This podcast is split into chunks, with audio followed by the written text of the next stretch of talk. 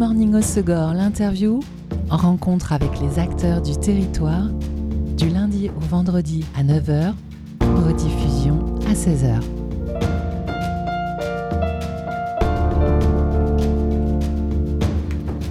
Bonjour à tous, bienvenue dans Good Morning au Segor, l'interview sur Web Radio. Ce dimanche, le 8 octobre, célébration des océans et de notre océan avec la cinquième journée du gouffre de Cap-Breton de 10h à 18h30 au casino municipal de Cap-Breton et sur l'esplanade de la Liberté.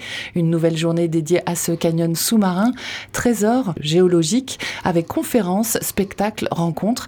Et pour découvrir le programme, j'ai le plaisir de recevoir le journaliste et écrivain et conférencier Hugo Verlhomme à l'origine de ces journées du gouffre. Bonjour Hugo. Bonjour Élise. Tu es l'auteur de plus d'une quarantaine de livres, des romans, des essais, des guides. Ils ont tous un fil rouge, c'est l'océan, tout comme les journées du gouffre que tu as initiées avec la mairie de Cap-Breton depuis 2015.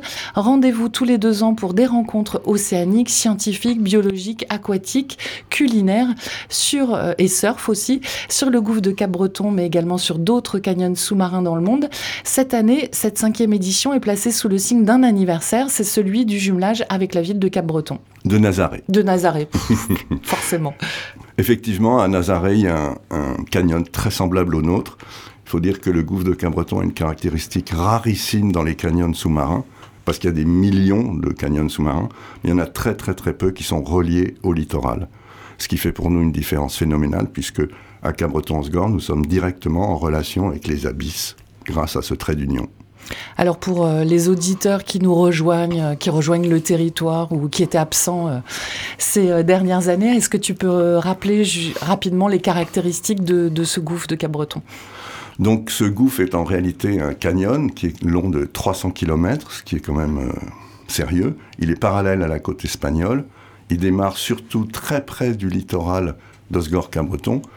C'est grâce à la tête de ce canyon que se forme la vague célébrissime de la Nord, qui d'ailleurs dans la journée du gouffre, il y aura un instant de décryptage bathymétrique de la Nord avec les frères Mangiarotti, le géologue qui s'occupe de la tête du gouffre, donc il y aura du surf aussi. Et à Cabreton, évidemment, qu'est-ce qu'on a? C'est-à-dire Osgore, c'est euh, une capitale du surf, et Cabreton, c'est le seul port des Landes. C'est deux choses qui font qu'on est aussi là aujourd'hui à Sorts, Osgore, Cabreton, c'est ce canyon. Et donc à Cabreton, qu'est-ce qu'on a? On a euh, le seul port de pêche des Landes, avec des poissons euh, très très variés qui viennent de ce canyon. biodiversité très large. C'est ça. Alors pour le programme des conférences, c'est au casino municipal à la salle phare, démarrage à 10h avec euh, de 10h à 13h euh, tout autour du gouffre et ça démarre par une conférence sur les grands fonds par Jean-François Bourrier qui est chercheur à l'Ifremer, un fidèle des journées du gouffre depuis la, la première édition. C'est notre parrain parce que c'est par lui en 2005 quand j'ai commencé à ah, parce que j'habitais près de la rue du Gouffre et tout ça, personne ne savait à Cabreton ce que c'était. Et j'ai donc appelé Jean-François à Ifremer. Et depuis est née euh, une collaboration et une longue amitié avec ce personnage qui est un de ceux qui connaît le mieux le canyon de Cabreton. Et puis qui aime partager avec le grand public. Et qui adore ça, qui est très pédagogue. Et en plus, c'est un marin, il fait de la voile tout le temps. Yara, tu le disais également, donc une conférence sur la tête du gouffre par Hervé Gillet, qui euh, est euh, chercheur et enseignant à l'Université de Bordeaux.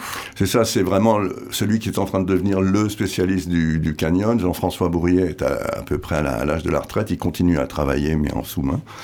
Et donc Hervé, euh, lui, il étudie la tête du canyon et il nous fait découvrir la chose la plus incroyable pour moi de ce canyon, s'il n'y en a qu'une que j'ai découverte au fil des années, c'est que ce canyon est vivant. C'est pas une façon de parler. On pourrait dire oui, il se fait une imagination, machin. Pas du tout, parce qu'en fait, le canyon, sur ses 300 km jusqu'à 4800 mètres de fond, est parcouru par des courants internes euh, qui le modèle, qui le remodèle. Alors il reste le même, son talweg, c'est-à-dire le fond même du canyon, reste à peu près le même, mais les contours du canyon changent parfois d'un jour à l'autre, d'un mois sur l'autre. C'est pas au début, je pensais que c'était des changements qui se faisaient sur des siècles, des milliers d'années, pas du tout. À, quelques mois après, il y a des glissements de terrain tout près de nous. Euh, assez importants. Il y, en a eu, euh, il y en a eu un très gros il y a trois ans, que personne n'a su, qui potentiellement peut provoquer de mini-tsunamis comparable à celui qui en 1979 a démoli une partie de la construction de l'aéroport de Nice et a fait 11 morts. Voilà, donc ça c'était à Nice, avec le canyon du Var qui commence tout près, et dans lequel il y a eu une énorme avalanche qui a provoqué un tsunami qui a rompu deux câbles de communication sous-marin sur 100 km. Donc voilà, alors ce canyon, le nôtre n'est pas très abrupt au départ, c'est en pente douce. C'est ça qu'il faut voir. Donc, ce genre de phénomène aussi spectaculaire n'a pas lieu d'être chez nous, mais il y a beaucoup de choses qu'on ne soupçonne pas qui se passent à cause de ce canyon. En tout cas, il est très actif et du coup, il est très euh, étudié. Alors, il est très peu étudié, ce canyon. Euh, comparé par exemple au canyon de Nazaré, parce que Nazaré, euh, disons l'équivalent d'Ifremer, ils utilisent les bateaux de la, de la marine nationale, ce que nous, nous ne faisons pas en France. On a 3-4 bateaux qui sont déjà bouqués pour les deux années à venir. Donc, il se passe quelque chose de très important aujourd'hui, là. C'est qu'on a une équipe des plus grands explorateurs océanographiques mondiaux, qui sont considérés par le National Geographic comme parmi les, meilleurs, etc., qui, ont deux bateaux océanographiques, qui ont des moyens énormes et qui sont des gens extraordinaires, qui s'appellent Under the Pole. Les gens ne les connaissent pas tous. Faites juste leur, euh, leur site sur Internet, Under the Pole et vous comprendrez. Ils sont patronnés par les Nations Unies, par les ministères, par tout le monde, ils sont très nombreux. Et en même temps, sont des gens très modestes et humbles, c'est-à-dire que leurs bateaux océanographiques, c'est pas des trucs de technologie, c'est vraiment des vrais bateaux. Ils ont beaucoup de matériel pour la plongée profonde. Donc, euh, ça a été fondé par euh, euh et Emmanuel Bardou, euh, il y a déjà une quinzaine d'années à peu près, et leur spécialité, c'est d'étudier la zone mésophotique. Alors, vous allez dire, mais qu'est-ce que c'est la zone mésophotique? Oui, s'il te plaît. Je ne savais pas vraiment ce que c'était, moi non plus, il y a un an ou deux. La zone mésophotique, c'est la zone crépusculaire des océans. De l'océan, on ne dit plus les océans, hein. de l'océan, il n'y a qu'un océan mondial. Donc c'est la zone crépusculaire de l'océan, la zone où on perd la lumière, où on passe de la lumière bleue, grise, noire aux abysses, c'est-à-dire au moment où on ne voit plus, où il n'y a plus de lumière. Parce que, alors pourquoi ils s'intéressent à ça? Parce qu'il y a une faune très particulière et qu'il y a un nouveau concept sur lequel ils travaillent. Ils ont été under the pole, c'est-à-dire qu'ils ont vécu sous la calotte arctique euh, dans une maison à 30 mètres de fond. Ça, c'était en Polynésie aussi, mais pour étudier. Personne n'a vu ce qu'il y avait à 100 mètres de fond euh, au pôle Nord. Personne. Eux, ils l'ont étudié. Donc, ce qui les intéresse dans cette zone mésophotique, c'est cette faune particulière parce qu'il y a un nouveau concept, disais-je, qui s'appelle les forêts animales. Alors vous allez me dire, mais comment ça une forêt? Une forêt c'est des végétaux, animal c'est des animaux. Oui, parce que dans l'océan, il y a des animaux fixes. Ces animaux fixes, ils s'appellent les coraux. Et tout le monde sait qu'ils ont une importance absolument cruciale pour l'océan mondial. Et tout le monde sait que les océans, les, les coraux blanchissent euh, sur la barrière de corail. Par contre, dans la zone mésophotique, on a donc ces coraux qui sont fixes, comme, par définition, comme ils ne peuvent pas se déplacer. Quand les conditions changent, eh bien, ils, créent autour d'eux tout un petit monde, tout un biotope d'animaux, de, petits animaux plus ou moins grands, de végétaux, tout ça, ça fait une espèce de forêt animale. Et donc, grâce au plongeur euh, de Cap Gouffre Exploration Nicolas Bidou, qui fait souvent des plongées sur le canyon depuis des années et qui étudie les coraux d'eau froide, il a réussi à mobiliser l'attention de Under the Pole assez pour qu'ils viennent, et ils sont là maintenant, aujourd'hui. Oh, donc ils sont en exploration. Pendant 15 euh. jours, à une équipe de 6 personnes avec du matériel euh, très important, ils sont là pour étudier la zone mésophotique du gouffre de Cabreton. C'est donc la première mission océanographique sur le gouffre de Cabreton. Et quand ces gens-là viennent, derrière, il y a une presse incroyable. Donc tout le monde va entendre parler de ça dans les semaines et les mois qui viennent. Et donc ils seront présents et ils seront ce présents. dimanche. Et il y a le film qu'ils ont fait qui est magnifique, mais là je vous le recommande, gratuit aussi. Ça sera mercredi soir à la salle phare. Et ça s'appelle Deep Hope. Et c'est leur travail en Polynésie sur ces coraux profonds avec l'influence sur les populations locales. Et des images comme vous n'en avez jamais vues. Et donc dimanche, euh, pour la journée du gouffre, ils vont présenter leur euh, travail, leur mission, et ils vont commencer à parler de ces premières explorations de la tête du gouffre Avec un peu de chance, oui, parce qu'aujourd'hui, ils font leur première plongée, aujourd'hui même. Là, ils, sont, euh, ils sont sur le bateau, là. Et donc, bon, ils commencent par des... Parce que tout, tout, est très, très, très professionnel, donc ils commencent par certaines petites plongées, puis d'ici dimanche, ils auront sans doute quelques premières choses à nous raconter. Un autre habitué aussi de ces journées du gouffre, c'est Nicolas Bidou, tu en parlais, euh, des euh, Aquanautes, le club de plongée de Cabreton. Non, c'est plus les Aquanautes. Ok. Non, non, c'est plus du tout les Aquanautes. Il a fondé avec euh, plusieurs de ses, de ses comparses plongeurs une, un club qui est entièrement dédié à l'exploration des rebords du canyon. Ah, c'est Cap Gouffre, Cabreton. Cap Gouffre Exploration. Ok, parfait. Cap Gouffre Exploration. Et donc, euh, il y aura, tu parlais de ces abysses, il y a aussi un amateur qui intervient pour en parler de ah, ces ça, abysses ça, à mon avis, c'est la virgule qui va halluciner tout le monde. en plus, euh, voilà, c'est un mec que j'ai rencontré, il m'a appelé, il m'a dit, ouais, j'ai fait un truc. Le gars, il est passionné par les grands fonds, euh, il est apnéiste, photographe, machin. Et il peut, pour des raisons médicales, il peut pas plonger en bouteille. Il s'est dit, bah tant pis, je vais trouver un moyen d'aller voir ce qui se passe là-bas. Comme il est photographe et très ingénieux, il a commencé à bricoler une espèce de caisson euh, euh, pour mettre sa GoPro, pour la plonger. Évidemment, quand on plonge une GoPro dans l'eau avec un câble, elle se met à tourner, il y a, de la dérive, on filme la surface, enfin, on n'arrive à rien contrôler. Et, et puis ça bouge tout le temps, donc on ne voit rien. Donc ça fait trois ans qu'il fait des essais tout seul dans un petit canot au-dessus du canyon de Cabreton avec des câbles, des bouts de ficelle. Il n'y a personne pour l'aider, avec des trucs qu'il a commandés sur Internet, en Russie, je sais pas quoi. Et résultat des courses, je vous fais un raccourci, eh ben, il m'a envoyé des photos. Alors j'étais en train de finir le programme du Gouffre. Il me dit Ah Hugo, tu m'avais dit de t'envoyer. Je dis Ouais, ouais, vas-y, envoie. Oh je dis C'est quelle profondeur? Il me dit Moins 400. Je dis Allez, allez, arrête. Parce qu'aujourd'hui, pour avoir des images à moins 400, il faut un ROV avec un bateau au-dessus un ROV qui est grand comme, euh, je sais pas, comme une salle de bain, quoi, avec un, cargo euh, océanographique. Et donc, chaque minute d'un ROV coûte, euh, je sais pas, enfin, y en a, dans la journée, il y en a pour 300 000 balles. Lui, il a fait ça, je crois, il y en a pour 1000 ou 2000 euros, quoi. Et la photo, on voit, des, on voit des chimères, des poissons sur le fond à moins 400 mètres, mais on les voit aussi nettement que si c'était un robot super. Euh, donc là, ça, tous, les, tous les océanographes qui sont là, euh, comme Under the Pole et tout ça, ils vont juste halluciner. Quoi. Donc il y aura des projections de ces images? Ah oui, oui, il y aura beaucoup d'images, hein. oui, oui, c'est sûr. Et euh, donc c'est un peu un, un explorateur géotrouve-tout amateur. C'est ça. Excellent. Alors c'est très court. Euh, voilà, il n'a jamais fait ça, il s'est jamais montré son travail, mais là, je pense que ça va amuser tout le monde. Alors, tu le disais, le gouffre de Cap-Breton, euh, c'est aussi euh, ce qui fait qu'on a un, port de pêche à Cap-Breton, et il y aura aussi une thématique autour des produits de la pêche durable du gouffre de Cap-Breton. En effet, c'est un processus qu'on a mis en place avec la ville depuis un an et demi à peu près. c'est toute une, une, rencontre assez inattendue. En fait, les parents du proviseur du lycée hôtelier de Dinard sont cabretonnais. Et c'est des vieux copains. Et on discute, on discute, et à un moment, ils me disent Ah, bah, notre fils, Romain, qui est proviseur du lycée euh, hôtelier de. Je dis Ah bon, lycée hôtelier de Dinard? Ouais, mais ça sent le poisson, ça. Il me dit Ouais, ouais, c'est formidable, etc. Et nous, on a un lycée hôtelier aussi à Cabreton.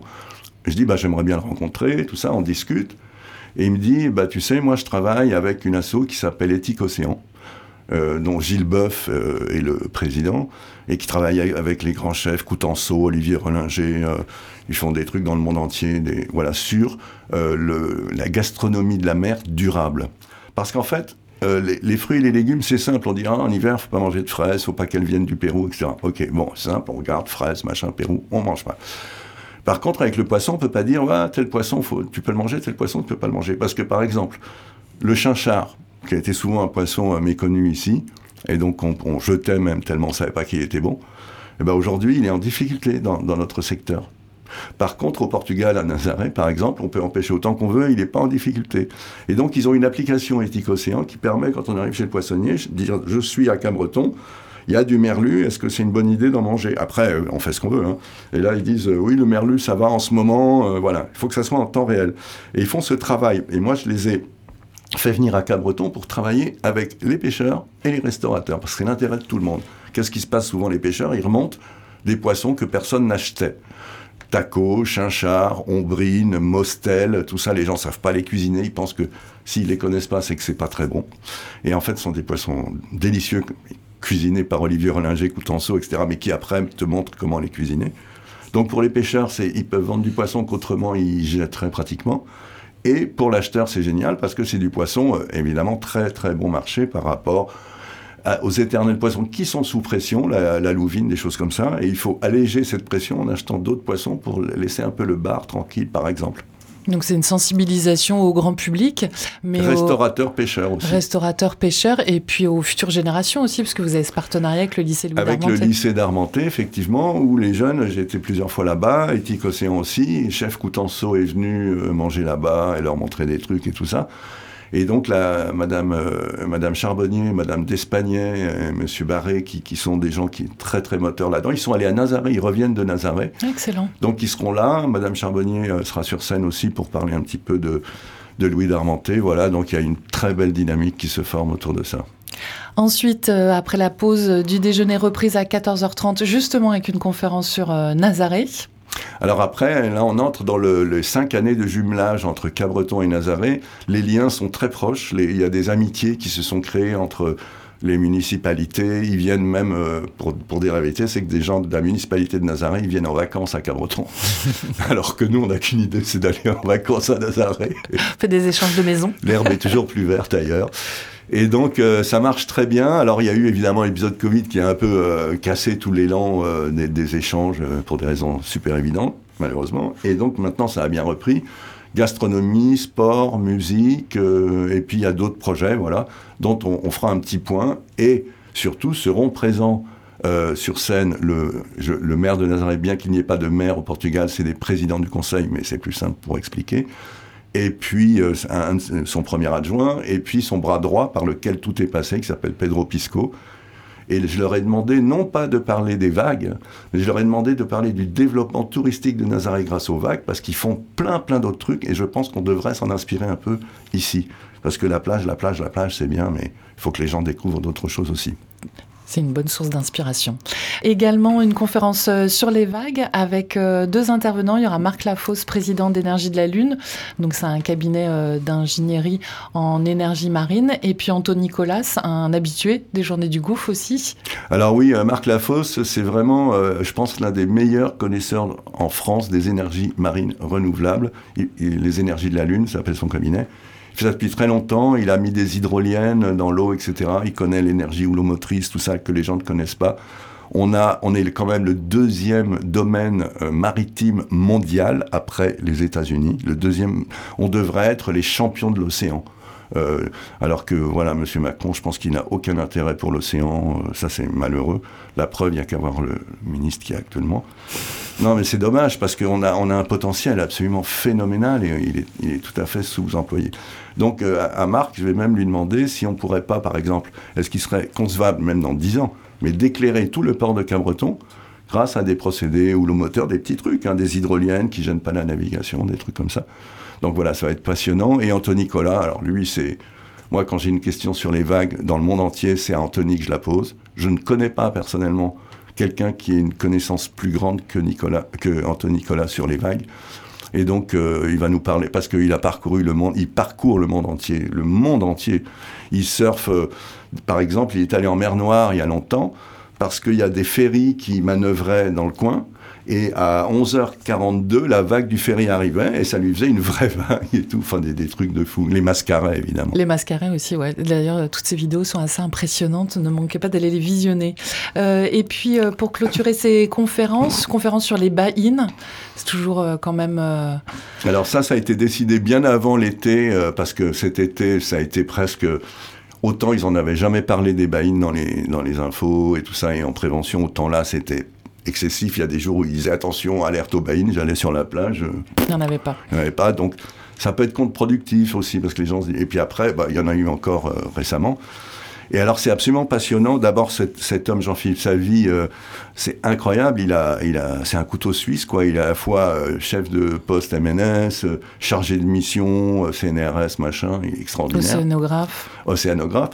Et alors, en fait, les baïnes, donc ces courants d'arrachement, comme on dit, qui sont causés en fait par euh, la dérive littorale et les petites bassines qui se creusent et qui se vident ou se remplissent de l'eau en fonction de l'heure précise de la marée, ça existe dans le monde entier et ça cause des noyades dans le monde entier. Donc il y a une étude de plus de deux ans avec six pays, ou je me trompe peut-être, hein, mais six grands pays, avec des tas de mannequins, de colorants, de drones, de trucs. Il y a eu deux noyés qui étaient là pour, euh, pour faire des essais.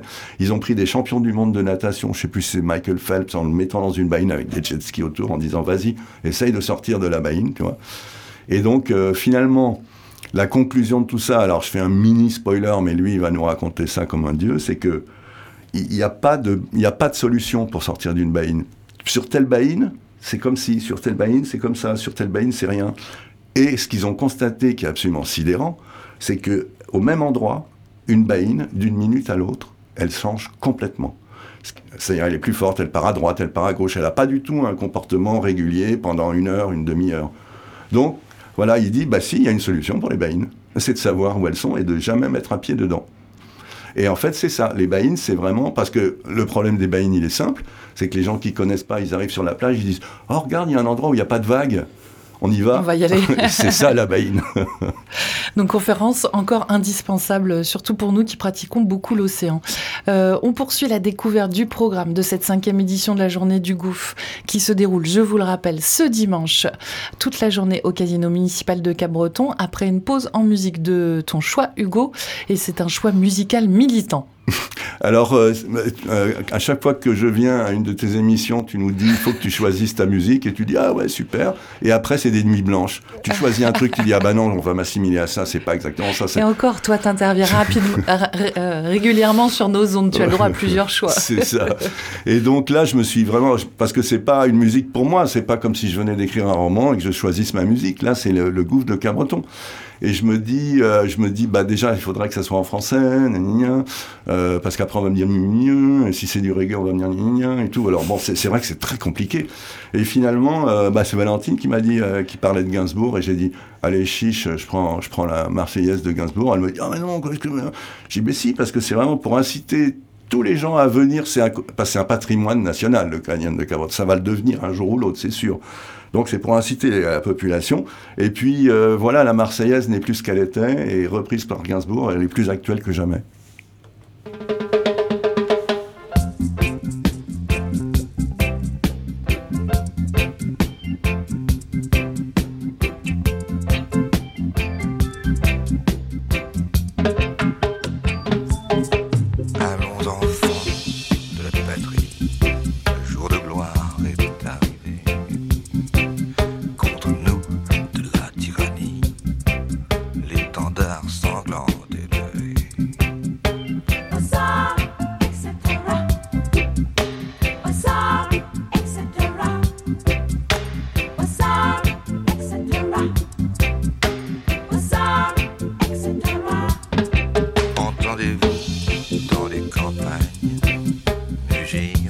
fiel, sus soldados.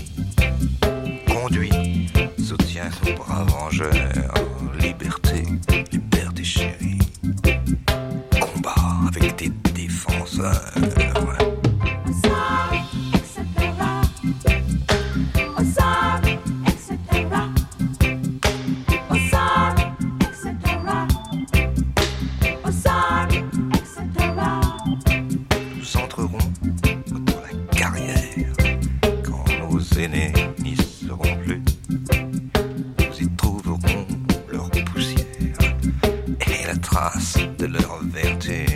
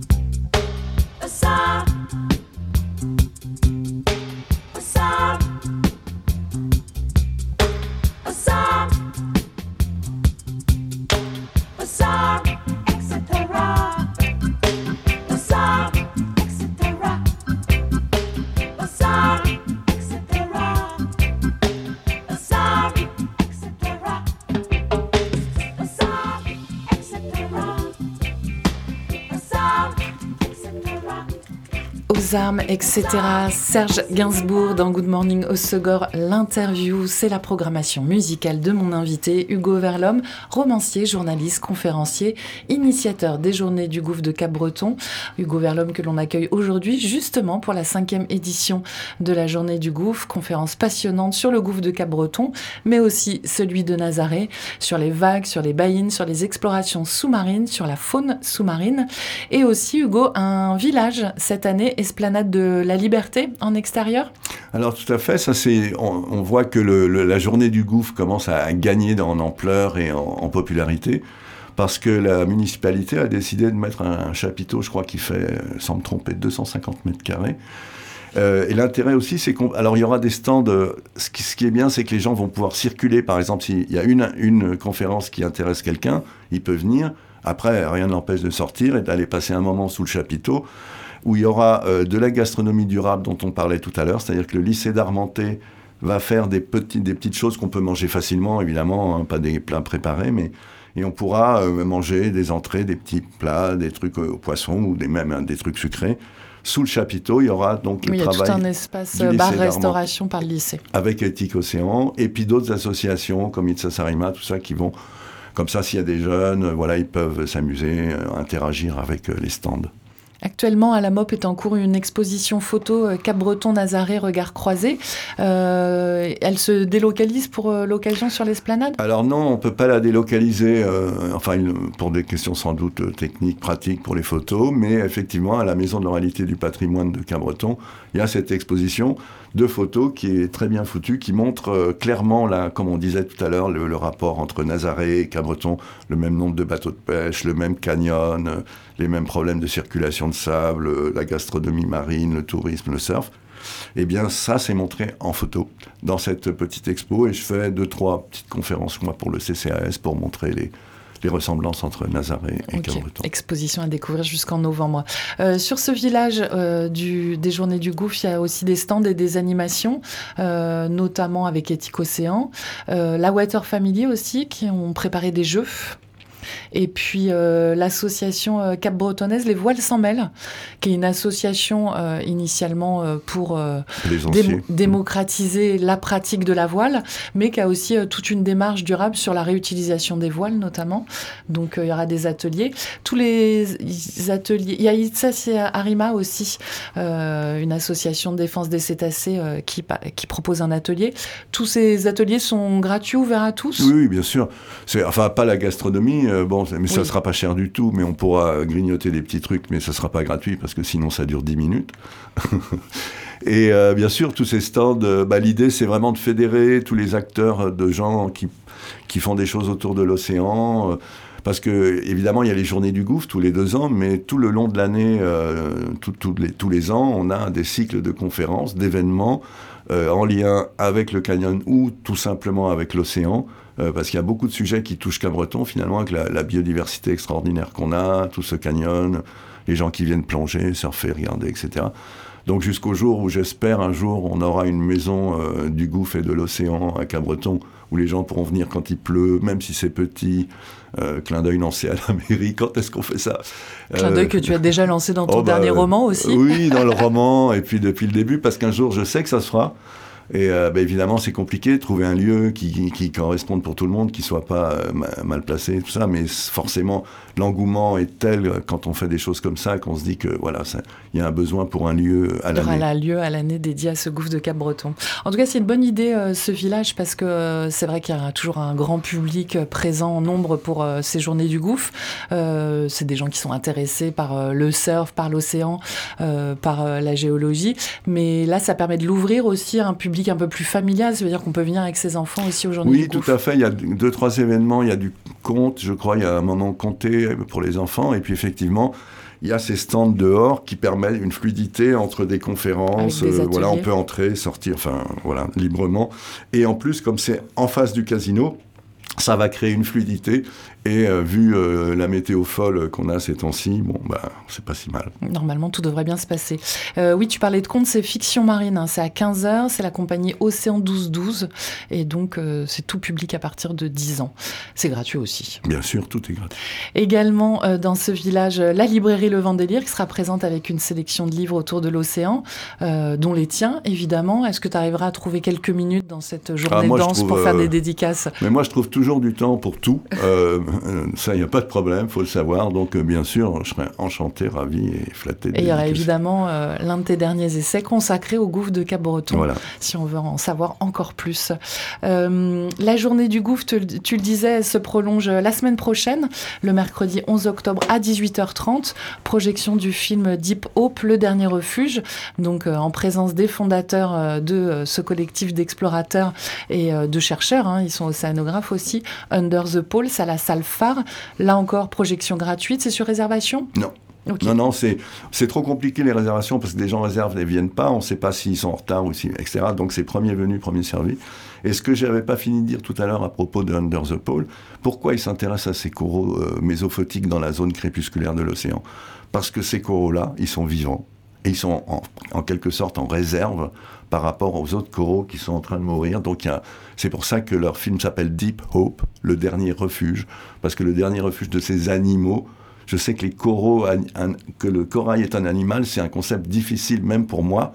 Euh, quand j'ai découvert ça, bon, il y a longtemps maintenant, mais je dis quoi, c'est un animal, et voilà, c'est des polypes, etc. Mais voilà, donc ces coraux, bah, ils sont dans cette zone mésophotique, ils sont encore euh, gaillards. Oh, ça fait une note d'espoir. Voilà, c'est pour ça Deep Hope, l'espoir des profondeurs un peu. Parfait. Tu proposes souvent, euh, tu le disais, des rencontres hein, en marge de cette journée du gouffre qui se déroule tous les deux ans. Est-ce que euh, tu as d'autres euh, dates à nous annoncer? Tout à fait. Merci Elise de me le rappeler. J'aurais dû y penser tout seul. Donc la prochaine, le prochain rendez-vous, c'est le 7 décembre. Je crois que c'est un jeudi, vers 18h, 18h30. Et le thème, c'est la plage du futur. Donc on va parler euh, de, deux, trois thèmes qui me sont un peu chers, à savoir euh, le nettoyage euh, mécanique des plages ou pas, la laisse de mer et toute la vie extraordinaire qui se développe sur la laisse de mer, dont j'ai parlé effectivement dans le livre qu'on a fait avec Valentine, Les roches du doigt mordu. Et puis aussi le devenir du sauvetage et en fonction du, du changement climatique, le fait que, regardez, on est en octobre, moi, je viens ici depuis ma naissance. Et quand j'étais ado, que je faisais du surf, etc., euh, là, aujourd'hui, en 3 octobre, je dirais que l'eau était à... Si elle était vraiment bonne et qu'elle n'a pas trop refroidi la nuit, elle serait à 18. Et que dans la journée, on aurait, s'il fait vraiment beau, 21, 22. Or, euh, là, on a 34 euh, dehors et on a 23 dans l'eau. Donc, moi, je vous garantis, et je ne suis pas le seul, que ça n'a jamais existé depuis 70 ans. Ce sera une conférence donc. Et donc ça, ça sera une conférence sur le devenir du sauvetage, voilà la laisse de mer. Et puis aussi, euh, ça va être passionnant, avec une, une, petite conférence de Édouard de Kecker qui vient de sortir un livre sur la pression, d'ailleurs je lui donnais ton adresse parce que c'est passionnant, la pression anthropique sur le littoral landais euh, et, les ânes aussi, les, zones, les zones artificielles d'artificialisation euh, dont, Vauquier veut se débarrasser bêtement, etc. Enfin bref, donc il y, a trois, thèmes en deux heures euh, sur cette conférence qui s'appellera La plage du futur et qui sera donc le 7 décembre à la salle Phare vers 18h. Parfait, c'est noté. Et on en reparlera évidemment sur nos ondes. Et avant ça, donc euh, ce dimanche, ne manquez pas de 10h à 18h30, journée du gouffre à Cap-Breton. C'est à la salle phare pour les conférences, en terrasse pour le spectacle jeunesse et sur l'esplanade pour le village. Et puis donc euh, mercredi, en suivant, le 11 octobre à 18h30, projection du film Deep Hope, le dernier refuge, en présence des fondateurs de Under the Pole, que vous pourrez rencontrer également aux journées du gouffre. Vous pouvez retrouver tout le programme sur le site de la ville capbreton.fr. Merci beaucoup Hugo. Merci Elise. Pour cette journée, pour ta venue aujourd'hui. À dimanche. Au revoir. C'était Good Morning au Segor, l'interview. Rencontre avec les acteurs du territoire, du lundi au vendredi à 9h, rediffusion à 16h.